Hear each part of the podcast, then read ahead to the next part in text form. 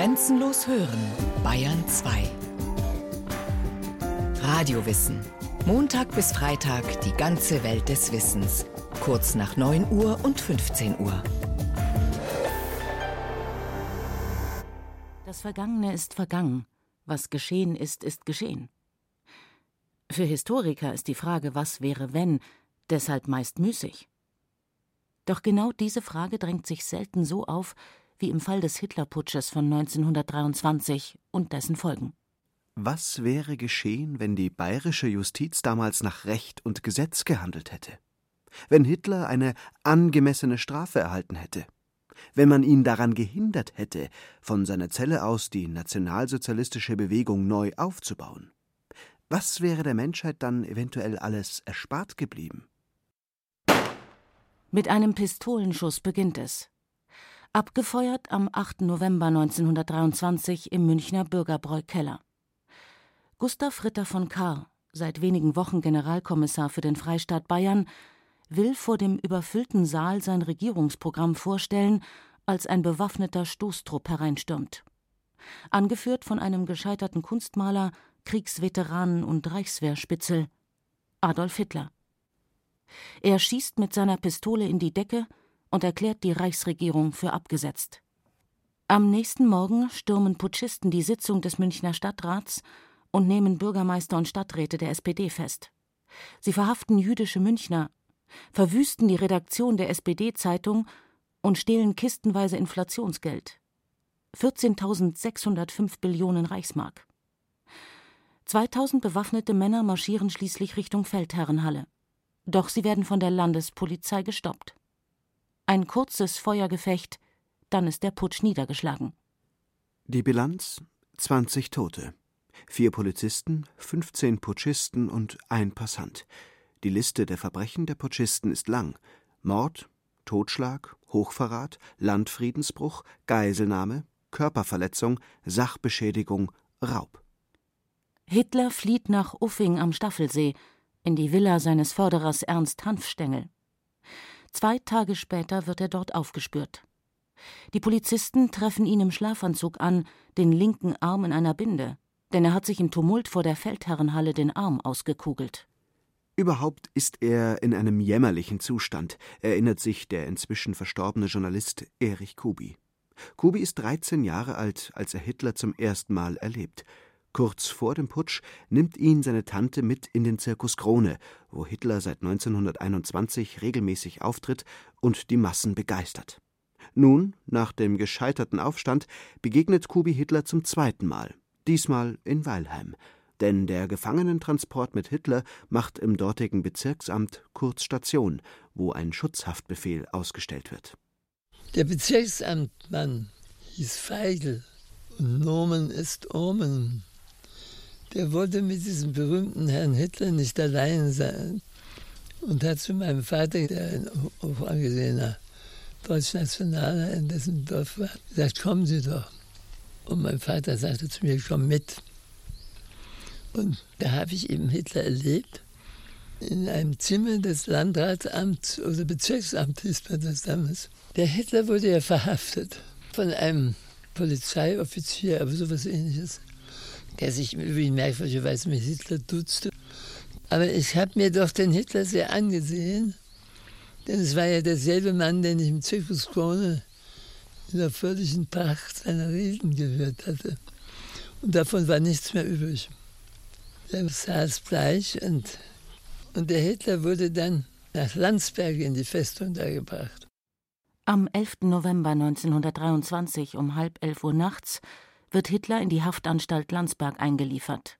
Zunächst als sogenannter Schutzhäftling. Erst zwei Tage später wird er offiziell in Untersuchungshaft genommen. Hitler rechnet fest mit seiner Abschiebung nach Österreich oder gar der Hinrichtung. Dem Amtsarzt erklärt er, dass er sich am liebsten erschießen würde. Doch er wird schnell wieder aufgepäppelt, sagt der Historiker Peter Fleischmann, Verfasser einer Quellenedition zu Hitlers Haftzeit. Es hat ihn der Amtsarzt damals untersucht, unmittelbar nach der Einlieferung. Hitler, der war 1,75 groß und hatte ein Gewicht von 72 Kilo, glaube ich. Und er hat dann in den nächsten Tagen das Essen verweigert. Also er war psychisch völlig demoralisiert. Und hm, erst Dietrich Eckhardt, sein Vertrauter, sein Mentor, und Anton Drexler scheinen ihn dann bewegt zu haben. Also jetzt wäre wieder vernünftig und Essos. Und am Ende der Haftzeit, also ein Jahr später, kommt er fast gemästet wieder raus. Da wiegt er 78 Kilo. Der junge Staatsanwalt Hans Ehardt, nach 1945 erster frei gewählter bayerischer Ministerpräsident, übernimmt die Ermittlungen gegen die Putschisten. Er vernimmt Hitler am 13. Dezember 1923 in seiner Zelle. Er war nicht dazu zu bringen, auf eine klare, unzweideutige Frage eine klare, einfache und kurze Antwort zu geben.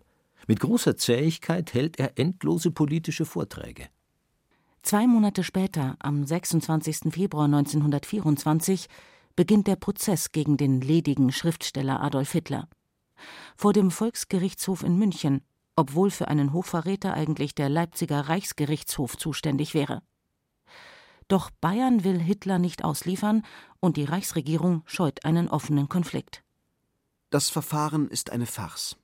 Richter Georg Neithardt sympathisiert offen mit den Verschwörern.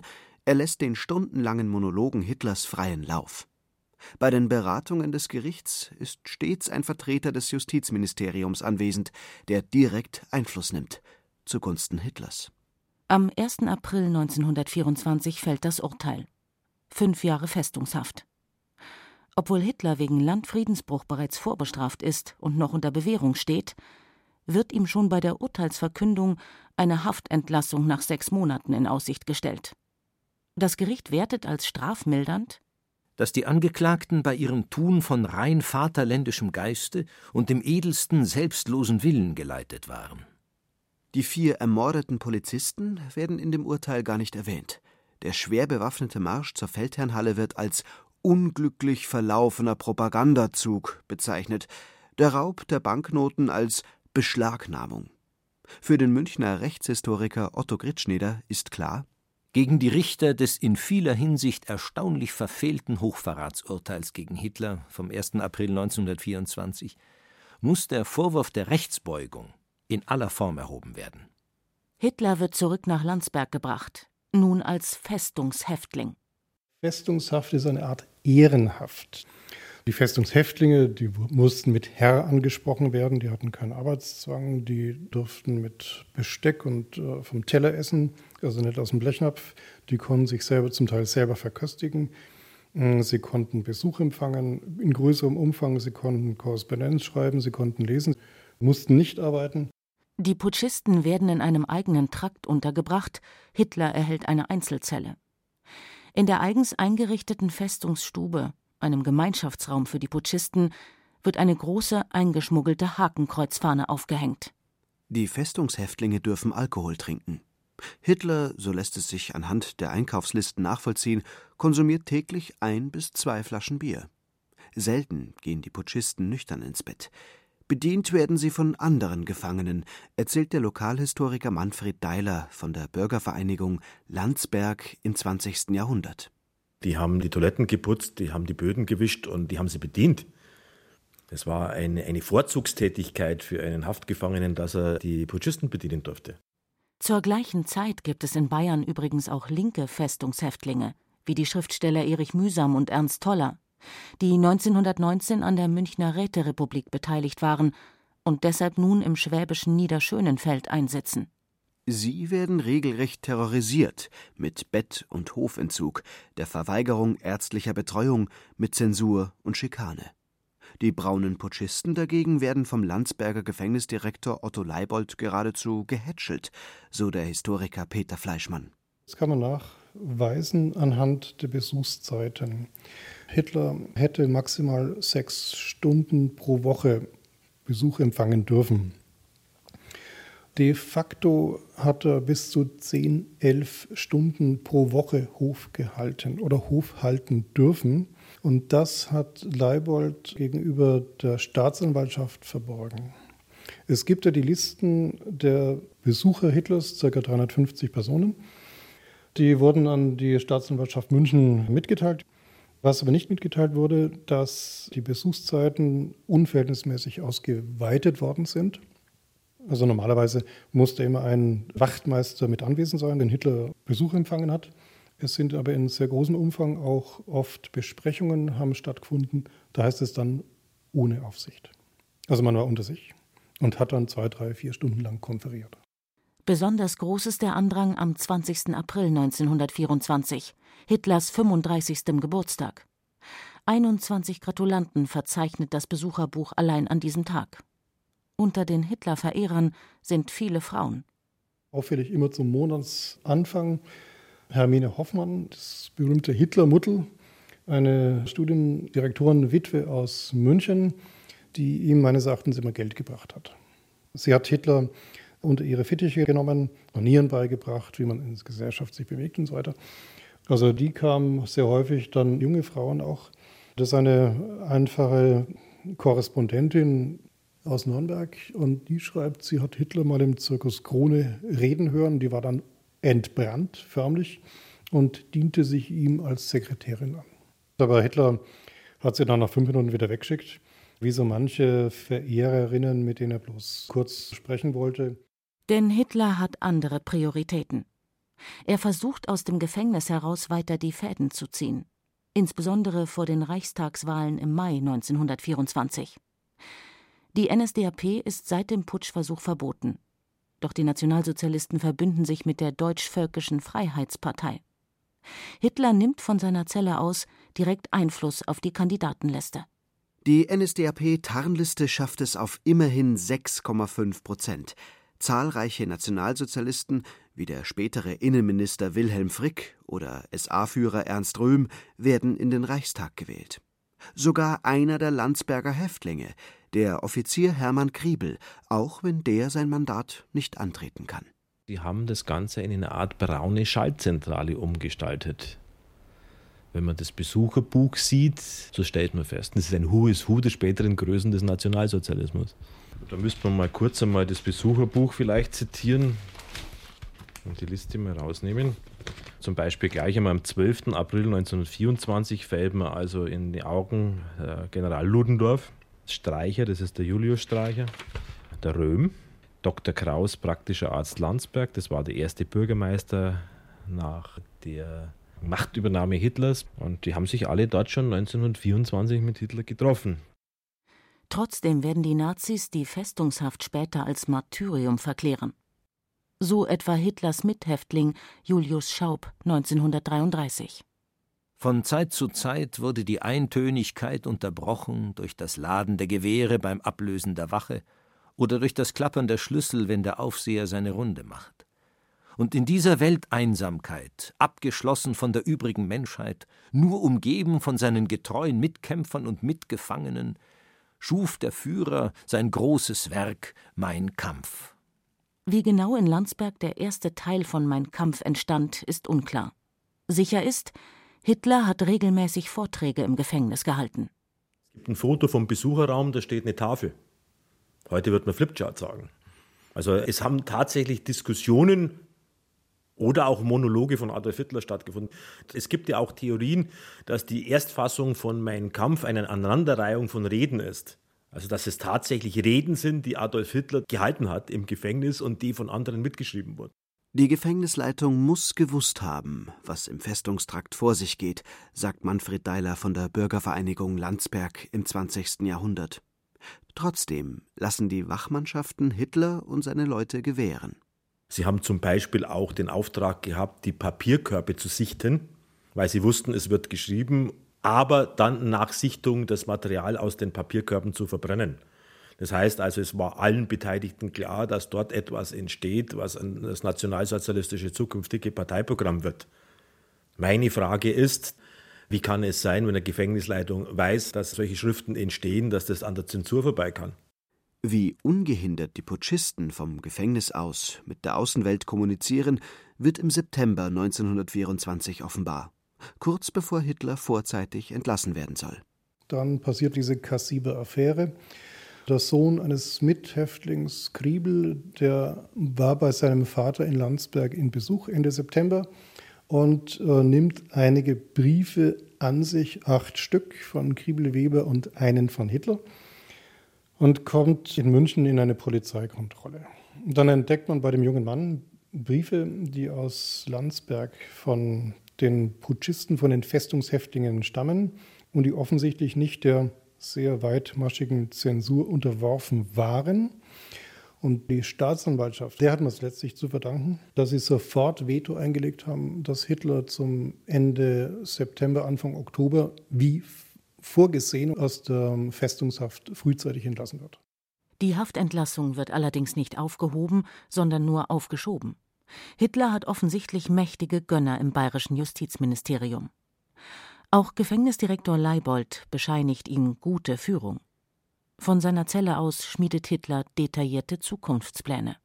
Das ist dieser berühmte Brief an Werlin, Mercedes-Vertreter in München in der Schellingstraße. Da schreibt dann Hitler Ende September.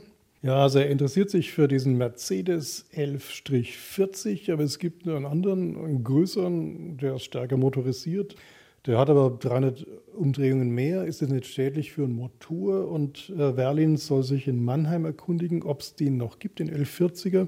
Äh, er möchte aber graue Speichenräder haben. Naja, da schlägt wieder der, der Größenwahn Hitlers durch. Er schreibt auch, er hat zurzeit kein Einkommen, aber er wird bald etwas veröffentlichen und da wird er dann liquide sein und wird auch dieses Auto bezahlen können. Wobei man sich vor Augen halten muss, der Wert eines großen Wagens in dieser Zeit entsprach dem Wert eines Einfamilienhauses. Am 20. Dezember 1924 um 12.15 Uhr wird Hitler entlassen. Genau drei Jahre, 333 Tage, 21 Stunden und 50 Minuten vor dem eigentlichen Strafende. Im Benz verlässt er die Stadt. Am Landsberger Bayertor posiert er noch für ein Abschiedsfoto. Bei seiner Ankunft in Landsberg im November 1923 war Hitler ein Häuflein Elend. Bei seiner Entlassung im Dezember 1924 strotzt er wieder vor Selbstvertrauen. Acht Jahre später, im Januar 1933, wird er die Macht in Deutschland übernehmen, auf legalem Wege. Hitler ist bis 1924 ein Stück, ein Teil der bayerischen Geschichte. Aber ab dem 20. Dezember 24 der Haftentlassung, der frühzeitigen Entlassung in die Freiheit und äh, der Wiedergewinnung seiner politischen Möglichkeiten äh, wird Hitler zu einer Person letztlich der deutschen Geschichte. Hier ist er gefördert worden und hier hat man ihn, ihn mit Samthandschuhen angefasst. Das sieht Hitler übrigens genauso größte Zusammenbruch in der Geschichte der Partei, eigentlich der Beginn des größten Aufbruchs geworden.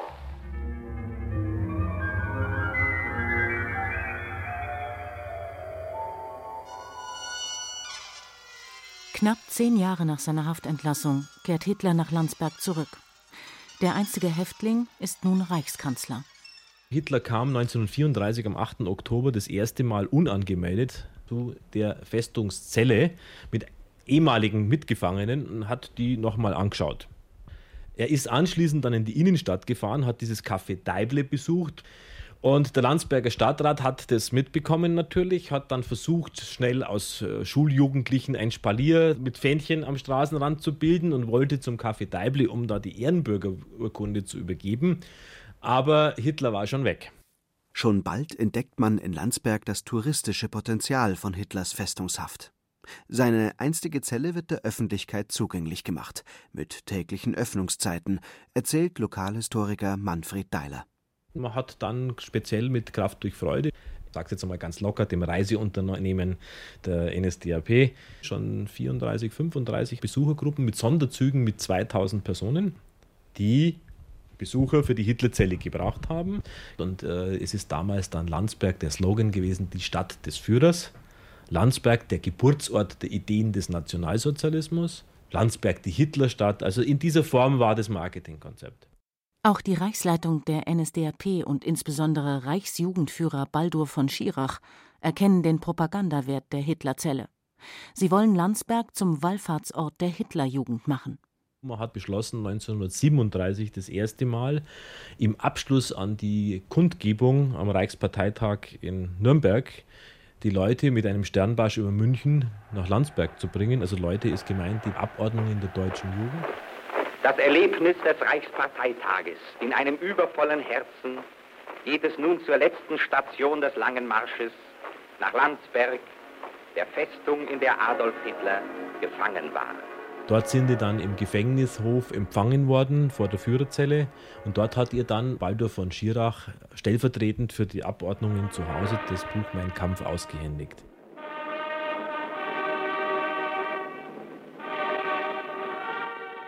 Es gab dann damals 1937 erstmals eine Abschlusskundgebung am Hauptplatz in Landsberg mit Fackeln und Fahnen. Und da hat Baldur von Schirach dann geprägt, Landsberg ist nun die Stadt der deutschen Jugend. Und ab dem Zeitpunkt sollte das regelmäßig jedes Jahr wiederholt werden.